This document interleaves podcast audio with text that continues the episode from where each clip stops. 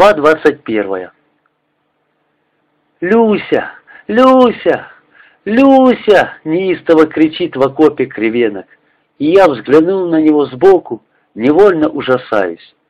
У парня на иссеченном лице кровавые пустые глазницы. «Люся! Где Люся?» «Люся тут! Тут Люся!» Вдруг, потеряв голос, шепчу я. А Люся тихо лежит на бруствере, положив голову на протянутую вперед руку. И на лице ее милая светлая улыбка, которую, наверное, в последнее мгновение увидел кривенок. В протянутой руке фляга, в другой — брезентовая кобура с ракетницей. Толстой своей рукояткой ракетница высовывается наружу. Опомнившись и отчетливо осознав, что случилось, я беру девушку за тонкие, еще теплые кисти и, обрушивая с бруствера землю, стягиваю в окоп. Маленькое гибкое ее тело легко ложится на мои руки.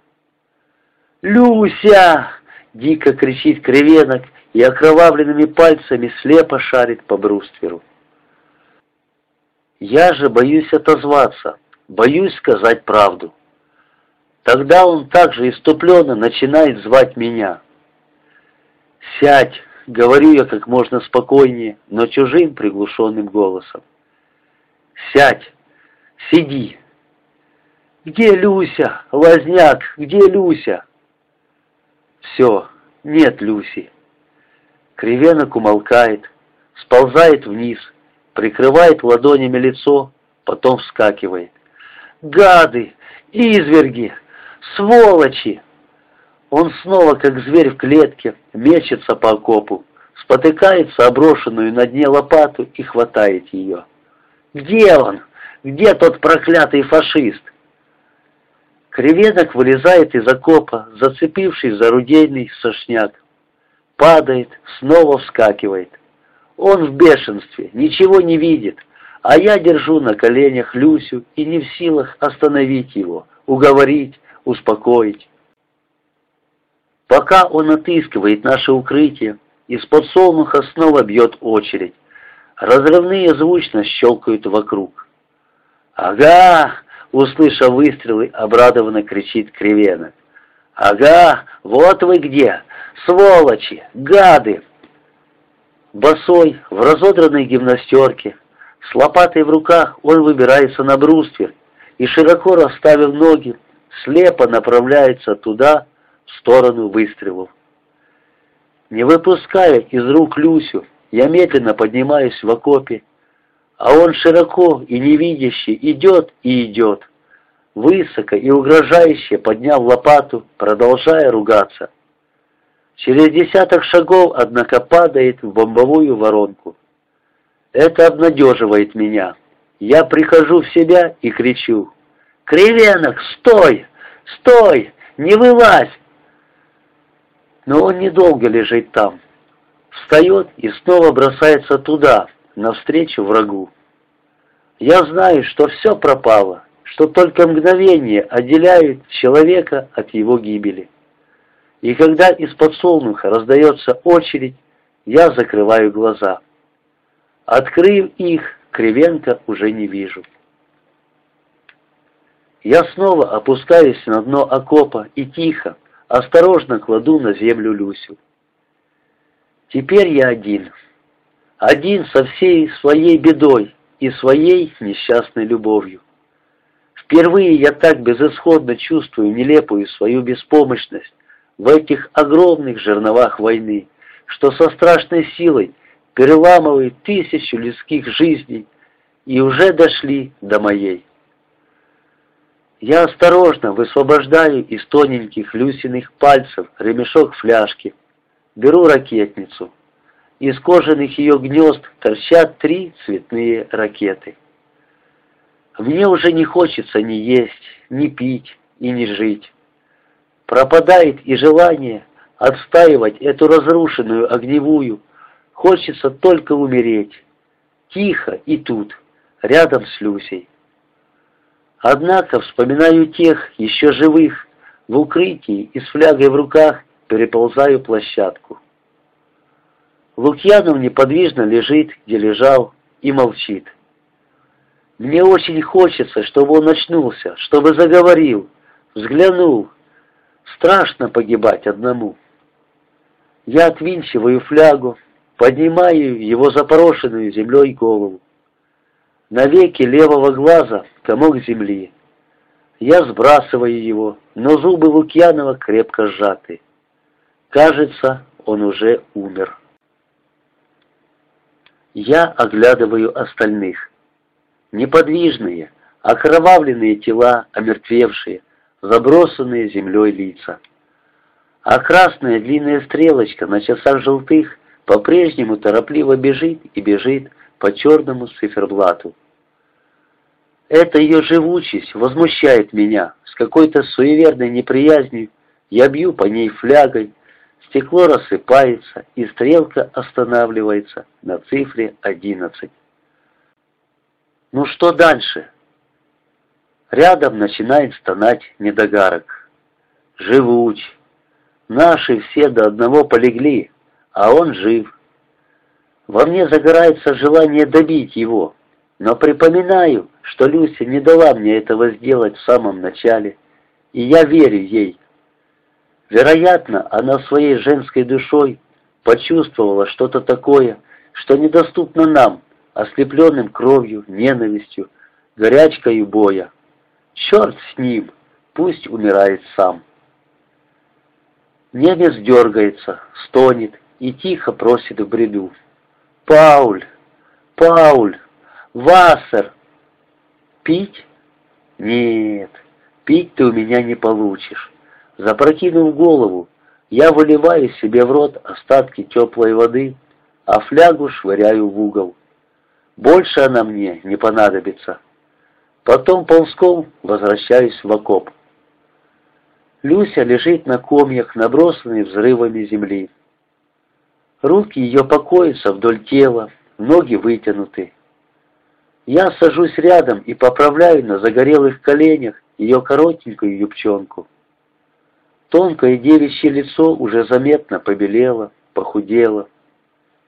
Ее последняя улыбка, что взбудоражила наши с кривенком души, постепенно гаснет, уступая место безучастной, тупой недвижимости.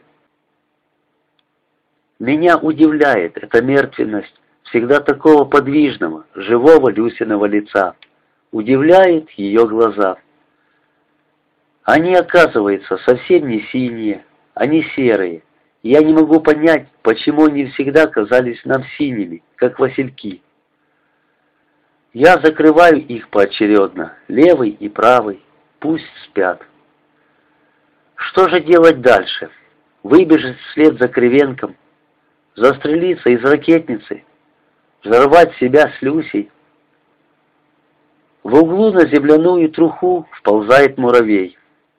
Земля мелкая и вместе с муравьем все время осыпается.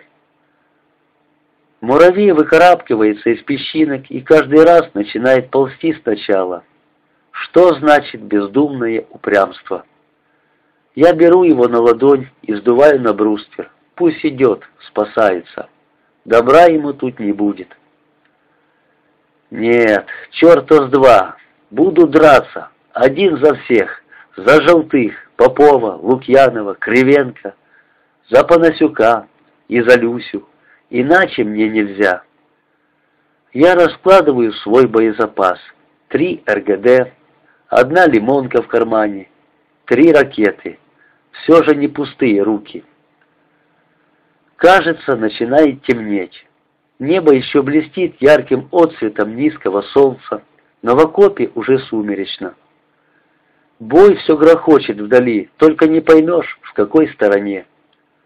Стонет земля, стоголосое эхо громовыми раскатами сотрясает простор. Тихо разве что на холмах. И вдруг знакомая трескотня по брустверу. Песок, комья земли, пыль на голову. Сыпанет и утихнет. Через пять секунд снова, потом еще и еще. Да, начинается. Держись, мужайся, лазняк. Кажется, это последний твой бой.